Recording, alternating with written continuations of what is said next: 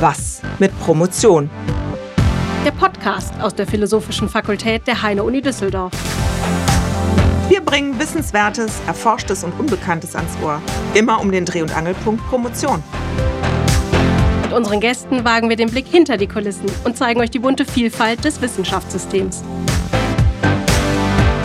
Mein Name ist Simon Brandes. Meistens habe ich die Haare hochgesteckt, aber unordentlich. Ich höre gerne zu und frage kritisch nach. Ich bin Sarah Kriegs, 1,60 Meter voller Wissbegier und ich bin überall da, wo es interessant wird. Viel Spaß beim Zuhören! Heute das Werkstattgespräch. Handwerkszeug von und für Profis. Lieber Dr. Peter Schröder, willkommen in unserer ersten Beitragsreihe für Werkstattgespräche. Wir kennen uns nun schon seit sechs Jahren mindestens, ja, lange, lange Zeit, ne? Auf jeden Fall. Und ich darf dich Pete nennen, das tue ich jetzt auch. Ich werde dich im Gegenzug Simon nennen und äh, dann erscheint uns das auch nicht zu formell. Das geht, ne? Du bist leidenschaftlicher Hobbygärtner, hast du mir verraten. Und vor allen Dingen wohnst du in einem Kuhstall. Das hat mich sehr beeindruckt. Der ist In einem ehemaligen Kuhstall. Also es, es sind keine Kühe mehr drin, außer dem Ochsen, der ich selber bin. Es ist ausgebaut worden und da gibt es auch viel Gartenfläche, einen wunderbaren Teich dabei. Weil ich vorher knapp 20 Jahre in Bilk im zweiten Stock gewohnt habe, ach, was ist das schön, wieder so einen Garten zu haben und da machen zu können, Dinge hervorbringen zu können, sich zu ärgern, wenn es nicht funktioniert. Aber Gärtnern finde ich super. Ja, das stelle ich mir auch total idyllisch vor, ja, und auch als wirklich guten Ausgleich zu deiner sonst herausfordernden Trainertätigkeit. Du hast mir aber auch verraten, dass du militanter Fahrradfahrer bist. Das bin ich auch nicht im eigenen Garten, aber ansonsten äh, fahre ich so viel Fahrrad, wie es irgendwie geht. Und äh, ich bin dazu übergegangen, als militanter Fahrradfahrer mich bei den Autofahrern zu bedanken, gerade an Kreisverkehren, die einen nicht überfahren. Das ist weniger Arbeit und es hat was Gutes fürs Karma, glaube ich. Du bist auch Diplom-Biologe, Mhm. hast an der HHU hier in Düsseldorf in physikalischer Chemie promoviert. Nee, Nee, nee. steht aber so in deinem CV. Sag mal, Ja, wie mal- ist denn richtig? Nee, ich habe äh, tatsächlich in der Medizin, aber als Naturwissenschaftler, als Mhm. Biologe promoviert. Im Institut für Biochemie 1 hieß es damals Mhm. schon. Und es ging tatsächlich um Biochemie, Molekularbiologie. Also so ein bisschen das, was äh, mit Radikalen zu tun hat. Also Sonnenstrahlen, oxidativer Stress, okay. Antioxidantien, da hört man ja ganz viel von. Mhm. Und da habe ich promoviert und anschließend noch, ich würde mal über den Daumen gepeilt sagen, acht Jahre, acht, neun Jahre in der Forschung, auch bis hin zum Arbeitsgruppenleiter gearbeitet. Genau, also eigentlich lag ja sozusagen die Professur zum Greifen nah. Aber du bist kein Professor. Du warst ein sehr erfolgreicher Wissenschaftler und Postdoc, wie du ja selbst sagst, acht Jahre als Postdoc dann beschäftigt.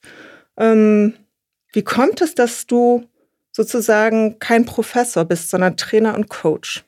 Hm. Eine schwierige Frage und noch schwieriger ist tatsächlich die Antwort.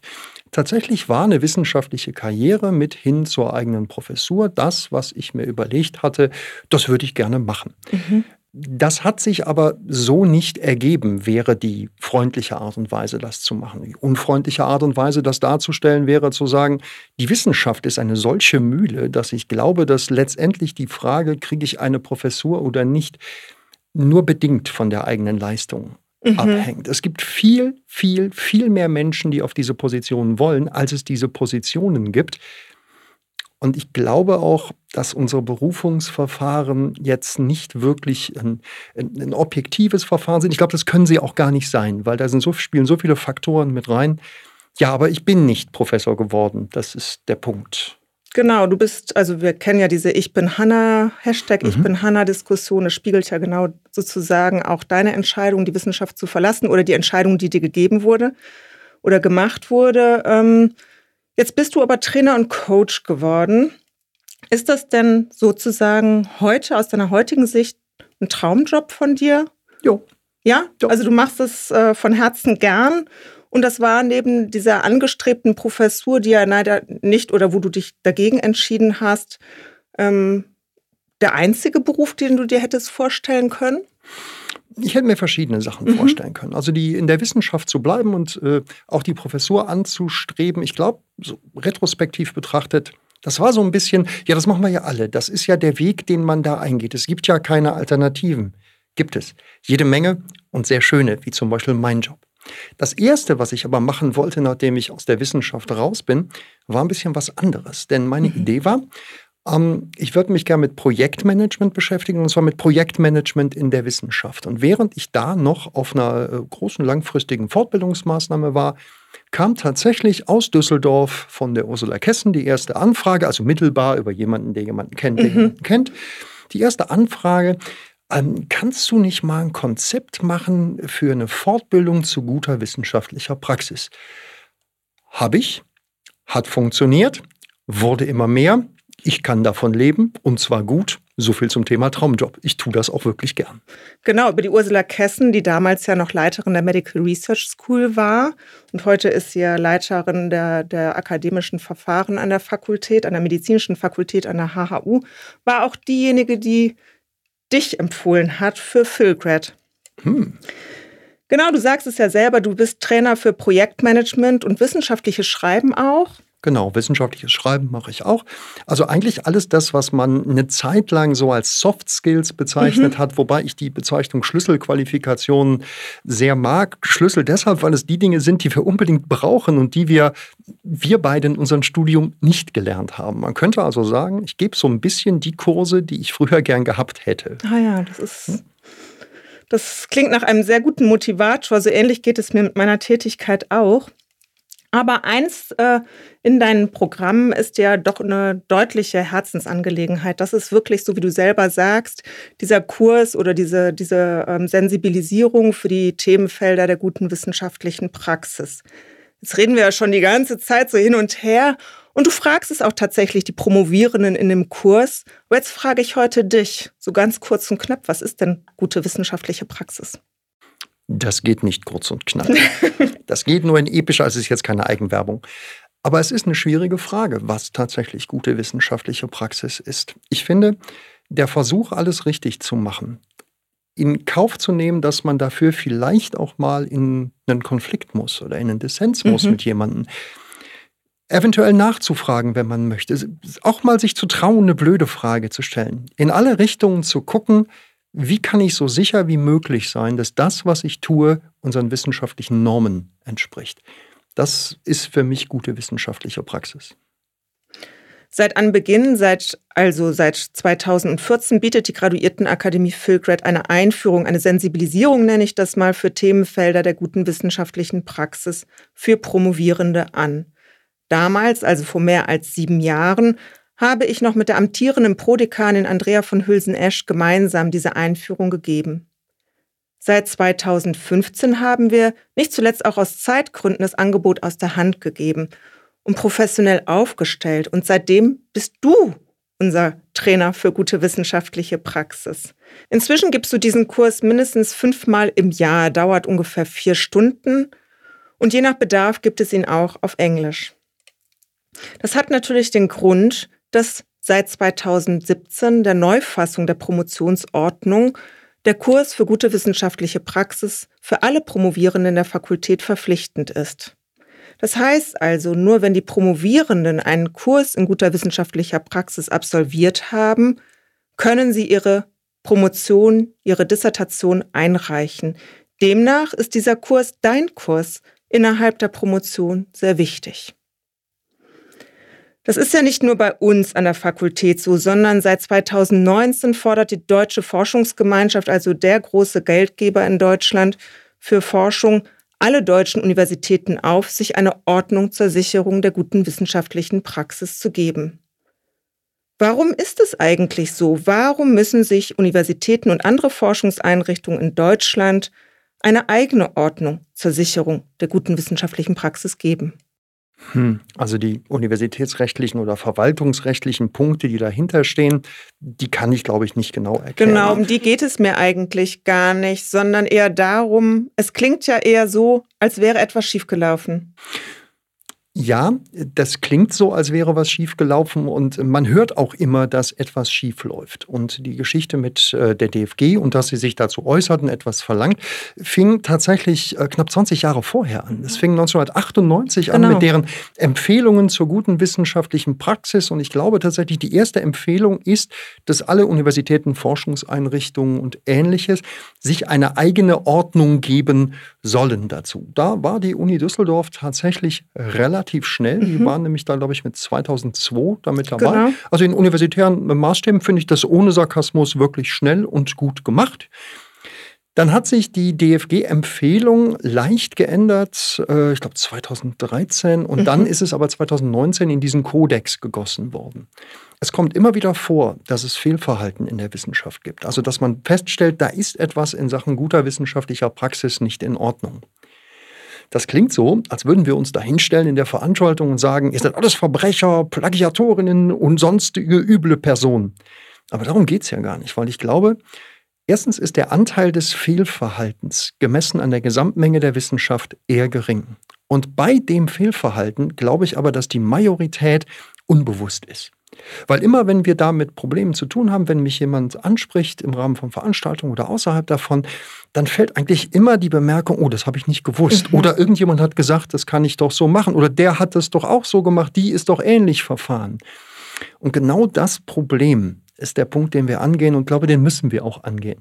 Wir müssen da so ein bisschen Bewusstsein schaffen. Wir müssen da so ein bisschen Wissen schaffen, denn gute wissenschaftliche Praxis wird immer noch so ein bisschen ja, stigmatisiert Mhm. Teilweise habe ich sogar den Eindruck, tabuisiert äh, behandelt. Das heißt, die Leute reden da nicht drüber, sonst könnte es ja sein, dass man was falsch gemacht hat. Das ist sehr schade. Genau, und oftmals hat man das Gefühl, es ist so eine Vermutung, einem etwas zu unterstellen, dass man etwas nicht richtig macht. Mhm, genau. Nicht ausgesprochen, was aber dann ein ganz schreckliches Konstrukt ist, weil man fühlt sich, als hätte man vielleicht was nicht richtig gemacht haben können, müssen, tun, täten hat aber gleichzeitig nicht die Möglichkeit, mal zu sagen, Chefin, Chef, wie ist denn das? Ist das so in Ordnung oder nicht? Mhm. Das ist schade. Wir müssen uns für das Thema ein bisschen mehr sensibilisieren. Wir müssen da einfach offener mit umgehen. Mhm. Dinge passieren, Dinge, die schieflaufen, passieren. Da wäre es doch schön, einfach zu sagen, also ich habe das so gemacht, ist es nicht in Ordnung, wenn man sich das einfach trauen würde. Da müssen wir noch ein bisschen dran arbeiten und ich hoffe, dass wir mit den Veranstaltungen, ähm, die wir ja nicht nur für die Philgrad, sondern auch für die äh, Medical Research School, ich arbeite auch für diverse andere Unis, äh, immer wieder machen, dass wir den Leuten damit auch so ein bisschen den Mut geben, mal zu fragen. Mhm.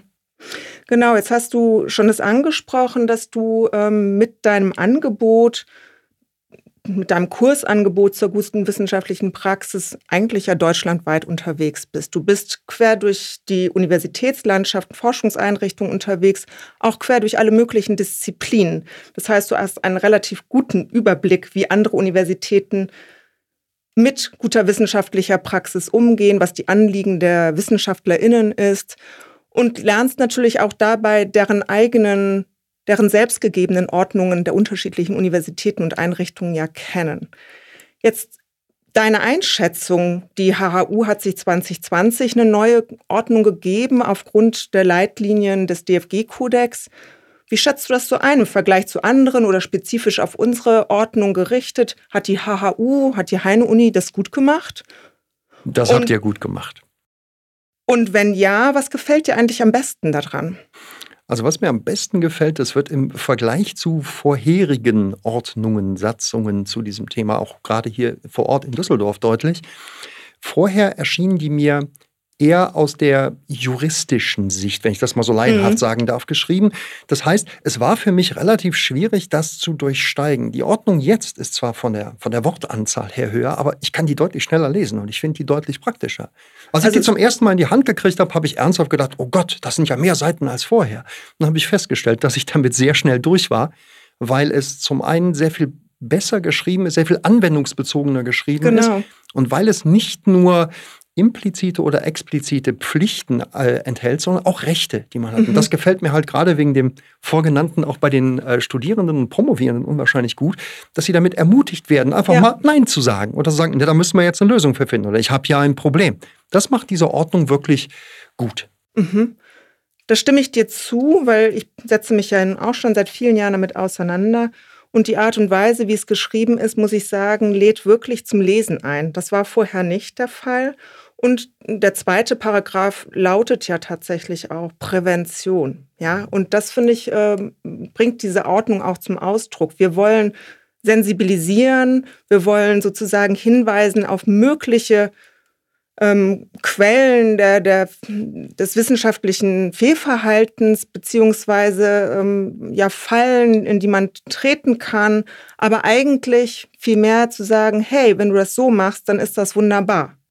Wir sind ja in allen Fakultäten der HU inzwischen auch sehr gut aufgestellt, was äh, strukturierte Promotionen, also auch eine gewisse Qualitätskontrolle der Promotionen betrifft. Das heißt, wir haben Unterweisungen in guter wissenschaftlicher Praxis bis hin zu Kursen, wo man interaktiv teilnimmt und äh, sich mit den einzelnen Themenfeldern und eigenen Belangen und Anliegen auseinandersetzt. Wir haben aber auch in den Fakultäten Betreuungsvereinbarungen, regelmäßige Fortschrittsgespräche, die verpflichtend sind und auch in den meisten Fakultäten eine Doppelbetreuung. Das heißt, sowohl Erstbetreuerin und Zweitbetreuerin sind sozusagen nicht nur für die Betreuung, sondern auch hinterher für die Begutachtung der Promotion verantwortlich. Das heißt, sie müssen am Ende des Tages, wenn die Promotion eingereicht worden ist, eine Note vergeben. In vielen anderen Ländern auf der Welt, sage ich jetzt mal so ganz grob, yay, äh, wird äh, die Betreuung und die Begutachtung voneinander getrennt. Es ist auch, es wird gerade jüngst die Uniwind-Tagung, die hat auch das, äh, die Promotionskultur, die moderne Promotionskultur mal mm, aufgesponnen und überlegt, wo geht die Reise hin. Auch da war es ein Thema, ähm, diese, diese ähm, Rollen, diese unterschiedlichen Rollen vielleicht voneinander zu trennen. Was hältst du von einer Trennung von Begutachtung und Betreuung und welche Vorteile oder eventuell Nachteile siehst du da drin auch? Hm, schon wieder so eine schwierige Frage. Mann, Mann. Auch da denke ich, es gibt tatsächlich, wie du schon sagtest, Vorteile und Nachteile davon. Ähm, ein großer Vorteil ist, glaube ich, gerade auch in der Außenwirkung zu sehen. Es hat nicht mehr diesen Eindruck von, wie man so schön sagt, Vetternwirtschaft. Mhm. Dieselbe Person, die mich betreut, Interesse daran hat, dass ich daran vorwärts komme, vergibt nachher auch die Note, wo auch so eine gewisse Abhängigkeit natürlich dann mit da drin hängt. Nachteil wäre natürlich die Frage, kennt sich jemand anderes, der dieses Thema begutachtet, gut genug aus wie die oder derjenige, der mich tatsächlich betreut hat? Weil hier kann es ja sein, dass es ein zwar ein verwandtes Themengebiet ist, aber trotzdem noch ein bisschen weiter da weg. Also da sehe ich auch ganz praktisch die Frage, wie viel Zusatzaufwand ist das für die dann Begutachtenden? Weil eine Arbeit, die ich selbst betreut habe, die in meinem Kerngebiet drin ist, ist, glaube ich, mit weniger Aufwand äh, vernünftig zu bewerten und dann auch zu benoten. Mhm als eine Arbeit, die aus einem anderen, auch verwandten Gebiet kommt. Da ist der Aufwand etwas größer. Das ist jetzt kein Plädoyer dafür, das unbedingt sein zu lassen. Ja. Das Gegenteil. Das ist das Plädoyer dafür, mal Lehre mit deutlich mehr Stellen auszustatten und uns so etwas zu ermöglichen. Also mehr Zeit möglich zu machen für eine gute, qualitätvolle Betreuung. Mhm. Also auch die Anzahl der Promovierenden pro Betreuungsperson vielleicht zu reduzieren oder zumindest im Blick zu nehmen, dass es nicht so Massenpromotionen sind pro Betreuungsperson? Es wäre schon ganz gut, wenn die betreute Person die betreuende Person kennen würde und umgekehrt. Und man sich nicht voreinander erschrickt, wenn man sich nach so und so viel Zeit zufälligerweise mal auf dem Gang begegnet. Das, das wäre, glaube ich, sehr hilfreich, wenn das Verhältnis da intensiver sein könnte. Mhm. Vielleicht liegt aber in Sachen Begutachtung auch eine Chance in so einer Mischform. Also, dass man sagen würde, man braucht immer eine Doppelbegutachtung, zum einen von der Person, die mich tatsächlich betreute, mhm. und zum anderen vielleicht von einer Person, die davon entkoppelt ist. Und hier würde ich persönlich sogar auf eine größere Entkopplung setzen. Also nicht mal Mitglied derselben Fakultät, sondern durchaus auch jemand von einer anderen Hochschule oder je nachdem, was es für ein Themenbereich ist, vielleicht aus einem anderen Bereich, also aus einer politischen Stiftung oder ähnlichem, ja. um wirklich ähm, aus zwei Welten mhm. etwas dazu zu kriegen. Da ist natürlich immer dieses Damoklesschwert der Benotung. Du weißt und äh, man merkt wahrscheinlich, ich bin jetzt nicht der größte Freund der Benotung. Ich höre es durch, ja. Ja, weil ich einfach glaube, dass wir versuchen mit unserer Benotung etwas Objektives zu schaffen und das mit lauter subjektiven Spielern mhm. und Spielerinnen. Das heißt, ich glaube nicht, dass es die objektive Note gibt. Okay, und du würdest dann eher auf das angelsächsische System meinetwegen gehen, dass man ähm, eine Empfehlung gibt, ja. Genau, dass man vielleicht eine Empfehlung gibt in dieser Richtung und dass man nicht versucht, das mit Noten, gar mit Nachkommastellen mhm. dahin zu kriegen, denn das ist Quantifizieren, um Qualität zu messen. Das geht mir immer ganz, ganz schwer in den Kopf, warum wir das unbedingt brauchen dabei, weil ich nicht glaube, dass Noten eine wirklich gute Wiedergabe dessen sind, was jemand geleistet hat, zum Beispiel im Rahmen von einer Promotion. Ja, das ist ein wirklich wichtiger Punkt auf der einen Seite. Auf der anderen Seite ist unser System natürlich darauf ausgelegt, ja. Also ich sage jetzt mal, wenn ich nur als Beispiel wissenschaftliche Karriere nehme, wir wollen natürlich immer die aller, aller, allerbesten sozusagen im System behalten. Wenn wir gar keine Benotung mehr haben, wie wollen wir beurteilen, wer gut und wer nicht gut ist? Wie wollen wir es jetzt beurteilen? Weil du mir vielleicht eine Note gegeben hast, weil du mich total gut leiden kannst und auch gar nicht mal wirklich bewusst, sondern vielleicht auch im, im Untergrund, hintergründig, unterbewusst gelassen, ja, der Peter hat es drauf, da gebe ich doch eher mal eine Eins als eine Zwei. Bei jemand anderem, wo man aber, wo die Chemie zwischen den Menschen einfach nicht genug stimmte, wo vielleicht die Kommunikationskulturen unterschiedlich waren, vielleicht auch die aus unterschiedlichen Kulturkreisen kommen da ist aber die Voreingenommenheit dann vielleicht eher ein bisschen in die negativere Richtung. Es wird immer noch eine gute Lote bleiben. Mhm. Aber ich glaube nicht, dass die Benotung wirklich objektiv ist an dieser Stelle. Ja, das ist wirklich, ähm, sind interessante Aspekte insofern, als dass wir ja uns überlegen müssen, wie wollen wir eigentlich in Zukunft Promotionskultur in Deutschland gestalten. Also das heißt, dein Plädoyer oder beziehungsweise du würdest äh, dazu tendieren zu sagen, okay, wir haben ein Bewertungskomitee, also mit externen, die nochmal eine andere Perspektive hineinbringen auf das Promotionsprojekt und auch ähm, zu entkoppeln dass, dass wir nicht die Gefahr laufen, durch persönliche pa Sympathie und Antipathie einen Bias reinzubringen, der vielleicht gar nicht gerechtfertigt ist. Der vielleicht gar nicht sein müsste. Genau. Ich meine, ist die Note nicht sogar manchmal etwas, hinter dem wir uns als Bewertende verstecken? Ähm, ich kenne ein Beispiel aus dritter Hand. Also jemand hat mir erzählt, dass jemand erzählt hat, dass zum Beispiel in einem der baltischen Staaten bei einer Promotion das Promotionsverfahren nicht nur äh, in der Doktorarbeit, der Verteidigung der Doktorarbeit durch die äh, Promovendin oder den Promovenden geschieht, sondern dass zum Beispiel danach der Betreuer erläutern muss, warum er denkt, dass diese Person für den Doktortitel geeignet ist. Im ersten Moment habe ich gedacht, oh Gott, das auch noch dazu.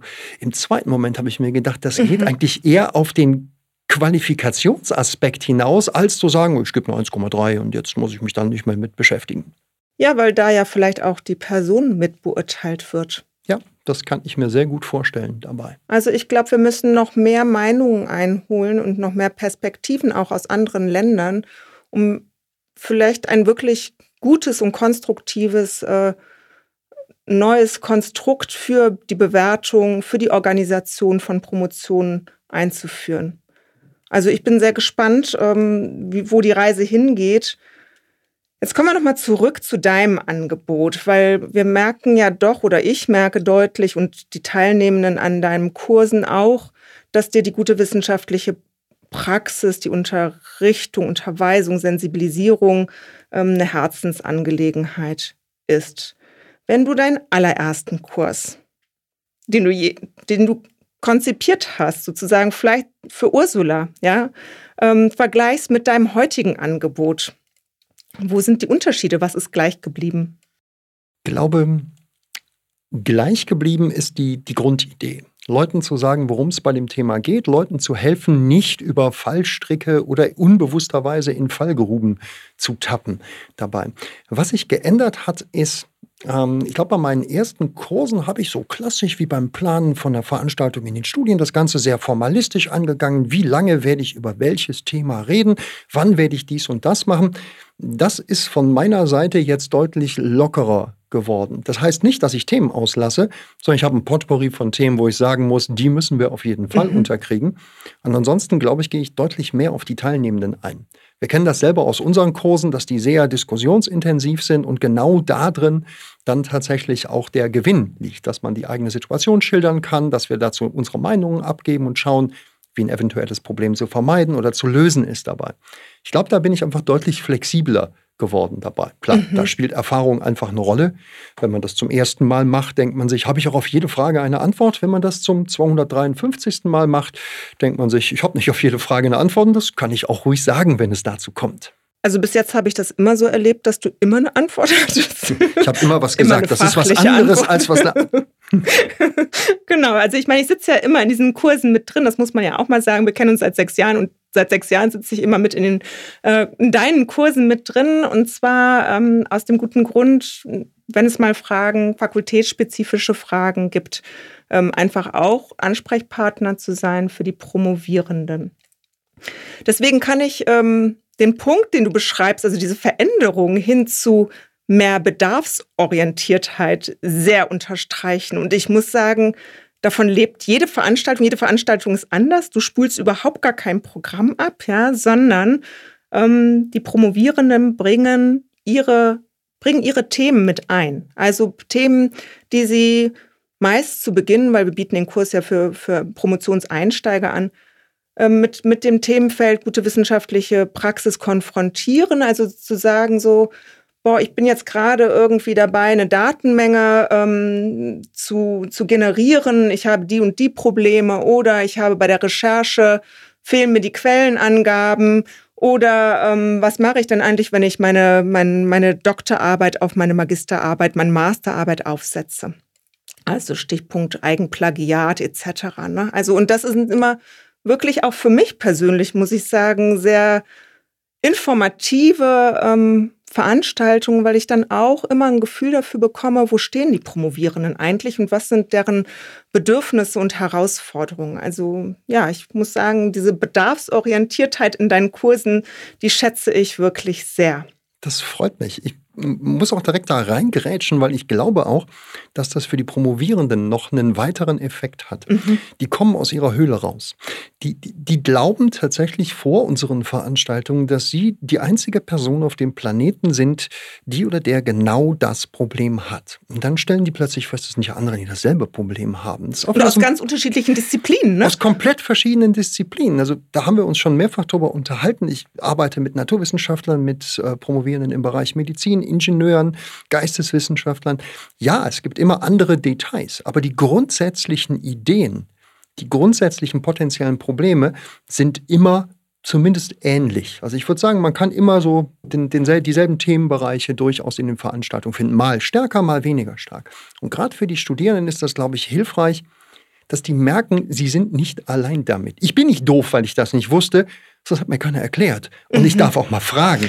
Ja, genau. Und viele machen ja tatsächlich, sagen so, ich weiß das schon alles. Das habe ich im Studium kennengelernt, wissenschaftliches Arbeiten und so, ne?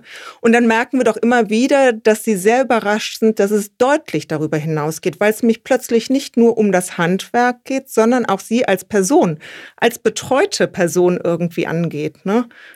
Ja, es ist nicht nur das Anfertigen der Arbeit. Promotion ist ein Wertungsprozess, finde ich. Und das ist nicht nur die Schriftform, die am Ende rauskommt. Genau. Warum sollten denn Promovierende, außer dass es jetzt verpflichtend ist, das kannst du jetzt mal kurz vergessen, eigentlich deinen Kurs besuchen? Was ist dein Alleinstellungsmerkmal? Haben wir jetzt schon vieles davon angesprochen, aber oder kommt noch was dazu? Tja, also meine fantastischen Tanzskills kann ich hier wahrscheinlich nicht anführen, weil die nicht existieren. Alleinstellungsmerkmal ist auch so ein modernes Wort. Unique Selling Point. Yes. Also ich glaube tatsächlich, mich interessiert, was für Probleme die haben und ich möchte das mit denen besprechen. Mhm. Das ist das, was mir Spaß macht. Ich möchte mich da nicht hinstellen und vier Stunden am Stück reden. Simon, du kennst mich. Ich müsste dabei nicht mal Luft holen. Also ich möchte mit denen zusammen etwas erarbeiten. Mhm. Das ist ein Punkt, der mir unwahrscheinlich wichtig ist. Ob das ein Alleinstellungsmerkmal ist im Sinne von, das kann niemand anderes, das glaube ich nicht. Also ich würde sagen, aus meiner Erfahrung heraus ähm, ist, es, ist es tatsächlich so, dass ähm, die Promovierenden wahnsinnig dankbar dafür sind, weil sie sich ernst genommen fühlen. Hm. Also sie kommen ja, sie öffnen sich, sage ich mal, einer größeren Gruppe mit einem Themenfeld, was vielleicht, wo sie vielleicht die Angst haben, das ist eine dumme Frage, ne, oder eine abwegige Frage oder das interessiert keinen. Und aber du gibst allen die gleiche Aufmerksamkeit, ja, und sie können Und, und, und selbst wenn die Frage schneller zu beantworten ist, als vielleicht für die Person vermutet, bettest du das aber immer in einen größeren Kontext ein, sodass die anderen Promovierenden davon auch profitieren können. Das mag ich sehr unterstreichen. Das freut mich sehr, dass man das merkt. Doch, sehr. Also deswegen ähm, freue ich mich auch, obwohl wir so häufig zusammensitzen und ich man eigentlich vermuten könnte, es wäre Routine. Das ist es nie. Das ist es. Und äh, nur damit die geneigten Zuhörer das auch wissen, wir sind auch durchaus unterschiedlicher Meinung. Ja, wir, wir streiten uns manchmal. Wir, streiten uns manchmal. Und ich glaube, da haben die, die Teilnehmenden auch durchaus nicht nur Spaß dran, sondern die lernen auch was dabei, weil wir häufig Dinge aus verschiedenen Richtungen betrachten mhm. und da verschiedene Argumente zusammenbringen. Aber ich glaube, wir einigen uns immer auf etwas am Ende, dass man, dass beide Argumente gelten oder dass wir eine Lösung für etwas finden oder eben auch, dass wir sagen, ist ein sehr schwieriges Ding, das muss man längerfristig nochmal anpacken. Mhm. Genau, also manchmal, wenn wir keine Antwort haben, dann verweisen wir auch. Mhm. Also meistens dann ans Justiziariat. Ich kann das Wort nicht aussprechen. Ja, froh, dass du, du das weißt, gemacht was, hast. Du weißt, was ich meine. Ne? Also das ist wirklich, wenn es manchmal gibt es tatsächlich rechtliche ähm, Fragestellungen, die wir natürlich aufgrund unserer mangelnden Kenntnis von juristischen ähm, Verfahren nicht beantworten können. Aber das macht nichts, weil wir wissen ja dann, wer sozusagen weiterhelfen kann. Und auch da haben wir ja die Erfahrung gemacht, wenn wir uns mit Leuten zusammengesetzt haben und die dann zum Justiziariat sind, um das abzuklären, dass die sich da sehr positiv zugeäußert mhm. haben und immer produktiv waren dabei. Also auch das, das ist, ist ja so eine, so eine Körperschaft, so eine graue Eminenz irgendwie. Aber auch sich zu trauen und dahin zu gehen und eventuell eine blöde Frage zu stellen, besser eine blöde Frage gestellt, als dass es gar keine blöde Frage war und sie einem irgendwann auf die Füße fällt. Genau, und man gar keine Antwort bekommen hätte und dann einfach jahrelang unter einer falschen Voraussetzung weitergearbeitet hat. Ja, da sitzen wir wieder mit. Ich dachte, das geht so in Ordnung. Ja, genau. Herr Wachtmeister, ich wusste nicht, dass man nicht über Rot gehen darf. Was ist dir persönlich wichtig an der guten wissenschaftlichen Praxis? Welche drei Tipps würdest du unseren Zuhörerinnen gerne mit auf den Weg geben, warum Wissenschaftlerinnen sich so intensiv mit dem Themenkomplex gute wissenschaftliche Praxis auseinandersetzen sollten? Fett und bündig. Ich glaube, zum einen haben wir hier ganz formell eine Verpflichtung, etwas einzuhalten, uns um etwas zu kümmern. Also die tatsächlichen Regeln zu, legen, zu lesen und nachzufragen, das ist ein Punkt, von dem ich glaube, deshalb sollte man das machen. Außerdem glaube ich, dass die Idee hinter guter wissenschaftlicher Praxis nicht ist, alles Verbrecher, alles Schurkinnen, sondern die ist, etwas verbessern zu wollen. Und ich glaube, die Ideen guter wissenschaftlicher Praxis helfen, die eigene Arbeit besser zu machen. Und schließlich, das klingt vielleicht ein bisschen verrückt, hilft es Zeit zu sparen. Weil wenn man mit guter wissenschaftlicher Praxis vorgeht, hat man, glaube ich, eine bessere Chance, in weniger Zeit produktiver zu arbeiten, weniger Fehlwege einzugehen dabei. Auch wenn es ein Problem gibt, das vielleicht sehr früh zu entdecken und dann mit vergleichbar geringem Aufwand zu lösen und nicht plötzlich von der Promotionskommission auf ein Problem hingewiesen zu werden, was man vor drei Jahren schnell hätte lösen können, was jetzt aber ein halbes Jahr dauert. Deshalb glaube ich, sollte man sich daran halten. Das macht für mich Sinn. Das waren drei Punkte, glaube ich, ne? Huh. Ich glaube, du hast es geschafft. Ich habe noch eine abschließende Frage an dich, Pete. Du hast immer ein Ass im Ärmel. Jetzt guckst du, ne? Mhm. Mhm. Und das Ass heißt Andrea. Was hat es mit Andrea auf sich? Andrea ist meine geliebte Frau, die ist Juristin und äh, die zeichnet sich vor allen Dingen dadurch aus, dass sie sich immer traut, mir ihre Meinung zu sagen. Und zwar gerne auch mit der ihr eigenen ostfriesischen Direktheit. Das ist extrem hilfreich. Also alles, was es an Fragen, was es an Problemen, was es an Fällen gibt, das kann ich mit ihr besprechen. Das hilft mir unglaublich weiter. Ich erzähle immer gern die Geschichte, wenn wir nach Holland fahren, brauchen wir kein Radio, weil uns wird schon irgendein Fall einfallen, den wir dann mal besprechen können, über den man mal reden kann. Das hilft. Und also, obwohl ich da ein definitives Ass im Ärmel habe, das kann aber jeder haben, indem er sich einfach mit Menschen darüber unterhält. Mhm. Aber Andrea ist eigentlich in jeder Sitzung präsent, gegenwärtig, weil sie ist Rechtsanwältin und hat vor allen Dingen auch mal für Philgrad ähm, einen Kurs in Bildrecht und Urheberrecht gegeben. Und gerade diesen Aspekt, den, der ist ja bei uns in den bildgebenden Wissenschaften, sage ich mal, das ist nicht bildgebend, was wir machen, aber wir arbeiten viel mit Bildern. Mhm. Ähm, sehr, ein sehr, sehr relevanter Punkt. Also wir werden ihn auch wieder aufgreifen. Andrea kann es leider nicht mehr anbieten, weil sie sich beruflich verändert hat. Ne? Wir werden eine andere Andrea finden müssen, leider. Aber dennoch ist sozusagen ihre Expertise im Bereich Urheberrecht und Bildrecht bei uns in den Kursen auch immer vertreten. Deswegen ist sie für mich auch ein Ass im Ärmel. das wird sie freuen, wenn sie das dann hört.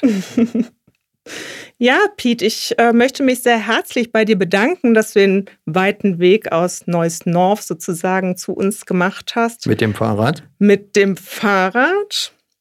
Genau, und jetzt hm, weiß ich nicht ganz genau, muss ich jetzt schon meine Rosen beschneiden oder warte ich damit mit bis zum Frühjahr? Da würde ich entweder meinen Nachbarn fragen, denn der hat sehr schöne Rosen, oder Andrea, denn für die Rosen ist Andrea zuständig. Da hat sie einfach das deutlich bessere Händchen für. Ich bin eher so der fürs grobe Stauden und sowas. Das ist eher so meine Größenordnung. Also fragst du Andrea für mich?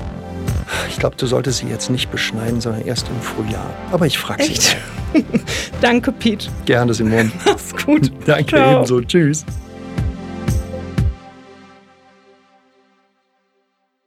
Dann kommen die mal aus ihrer Höhle raus, hat er gesagt. Das Hatte? fand ich ja toll. Das stimmt nämlich. Das Tolle an diesen Kursen ist ja, dass die Promovierenden, dass jeder sich freut, mal seine Frage nennen zu können. Das Ding ist, vorher weiß man nicht, dass man sich freuen wird, seine Frage zu stellen, weil man sich insgeheim leider irgendwie immer ein bisschen schämt. Man kommt sich vor, als sei man der einzige Dumme, der keine Ahnung hat und plötzlich sitzt man unter all den anderen. Irgendwer war der Erste. Und der hat genauso eine vermeintlich dumme Frage gestellt. Und weißt du, dass ich das so super schön fand? Weil genau das hätte ich mir schon im Magister gewünscht. Ehrlich gesagt, hätte es solche AGs schon in der Schule geben können. Ich finde es so toll, dass es Kurse gibt wie GWP, die einen wirklich zwingen, dahin zu gehen und sich so ein bisschen wach zu schütteln und einem, die einem klar machen, dass man nicht alleine ist und dass man das einfach packen kann, dass es für alles Regeln gibt und alle die gleichen Probleme haben.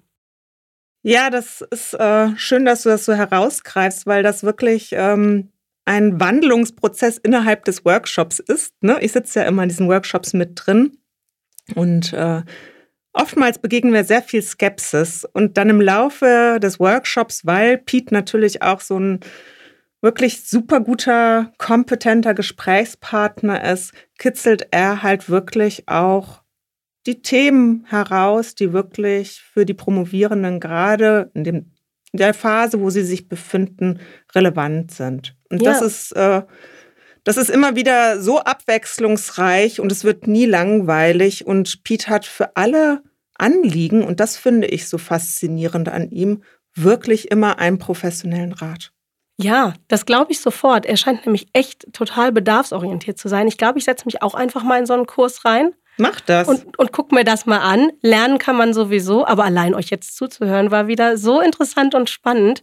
Ich muss ja gestehen, ich hatte mir das ganze Thema sehr triste und, und naja, gediegen vorgestellt. Mhm. Und dann kam da dieser coole Typ daher und sprudelte, dass ich gedacht habe, ach ja, promovieren könnte man ja doch nochmal. Klingt alles doch irgendwie machbar. Total faszinierend. Aber auf der anderen Seite fand ich dann auch irgendwie erschreckend, dass man sich immer darüber im Klaren sein muss, wenn man promovieren will, dass wirklich das, was auch jetzt groß in den Medien ist, ich bin Hanna, der große Hashtag, der gerade aktuell ist, das gibt es schon lange. Das ist die Spitze des Eisbergs, die wir von außen jetzt sehen. Promovierende wissen das schon lange. Und auch dafür bietest du ja Kurse an, der Ausweg aus der Wissenschaft sozusagen.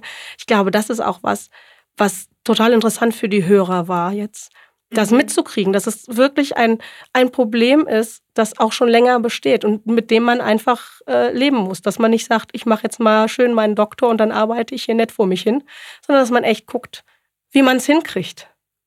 Ja, ich glaube, man ist grundsätzlich nicht gut beraten, wenn man promoviert und dann denkt, dass es danach dann einfach irgendwie weitergehen wird. Ähm, und das zeigt die Diskussion um Ich bin Hanna. Also genau. wir müssen uns sehr viel früher mit unseren Karrierewünschen, mit unseren beruflichen Perspektiven auseinandersetzen, an unseren Kompetenzen orientiert. Und leider ist es so, dass die Universität kein verlässlicher Arbeitgeber ist für die vielen Promovierenden, die wir ausbilden. Ja, es sind wirklich viele und das ist ja auch toll. Das soll so bleiben. Das ist ganz wunderbar. Trotzdem ist die Wissenschaft dann irgendwo voll. Die Stellen sind voll. Das System könnte man aber ändern. Und das fand ich übrigens auch ganz interessant. Apropos System ändern. Ihr habt viel über die Zukunft der Promotionskultur gesprochen. Das ist ja zufälligerweise was, wo du letztens auch ein Seminar besucht hast. Und ich muss sagen, das war mein, mein Hauptthema, mein Haupt-Aha-Moment in diesem Gespräch. Auch dieses dritte Handbeispiel, was er nannte aus dem Ausland.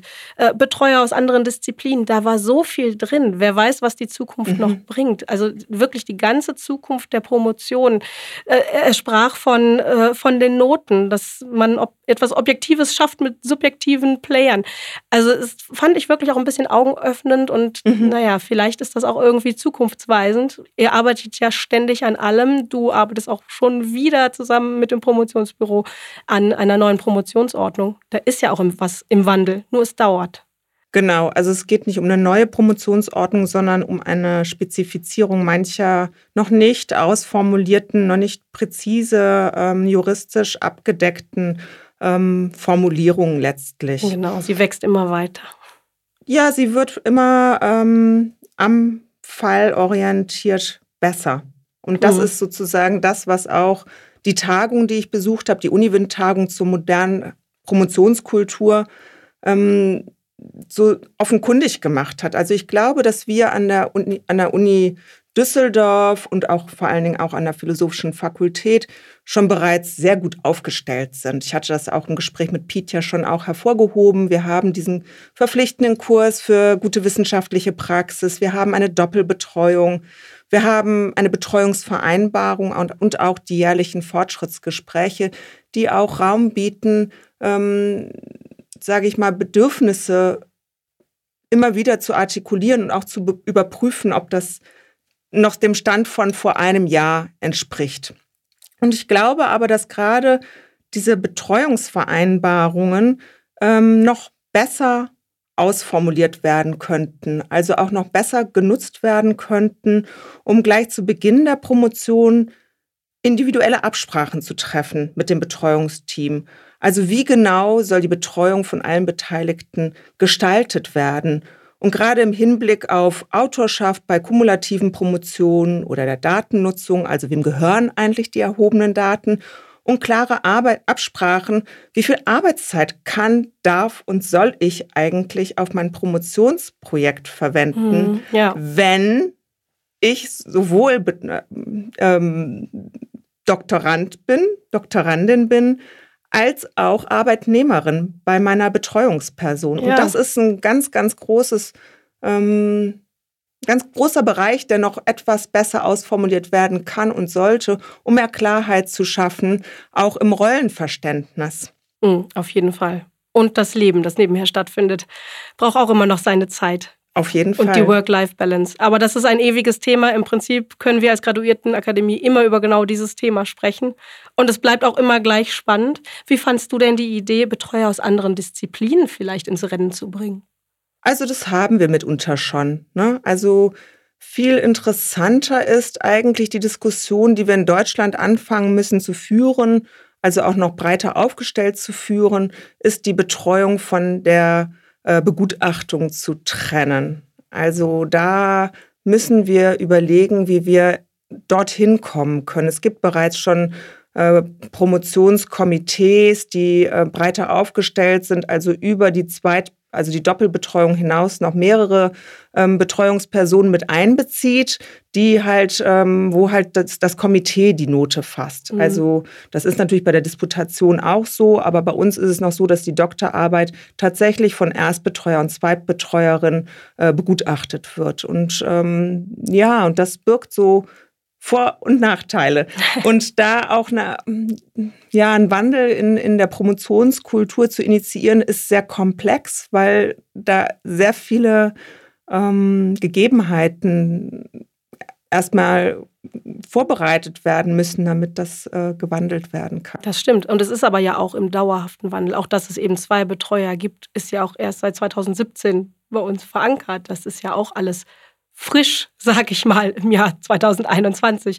Und alles das ist ja auch gewachsen und wächst mhm. eben weiter. Aber ich finde es ganz toll, mal darüber nachzudenken und sich da verschiedene Szenarien vorzustellen, eine Note zu begründen wie mhm. er es sagte. Ja, also es ist ja jetzt auch gerade der Jahresbericht ähm, der Ombudsperson für Wissenschaft 2020 veröffentlicht worden und er legt halt auch dort genau den Finger in die Wunde, was das Betreuungssystem in Deutschland angeht, weil da doch anscheinend ähm, relativ Raum, viel Raum herrscht für ähm, nicht so ideale Betreuungsformen. Ich sage jetzt mal ähm, auch für Machtmissbrauch, äh, mhm. was leider offenkundig wird und kein Einzelfall mehr zu sein scheint. Also das sind Dinge, die müssen wir, da müssen wir mit der Fakultät, finde ich, ähm, ins Gespräch kommen und zu sensibilisieren, dass es auf beiden Seiten, also sowohl der Betreuungsseite als auch auf der promovierenden Seite, klare, transparente Rollenverständnisse herrschen sollten, um Missverständnisse zu vermeiden.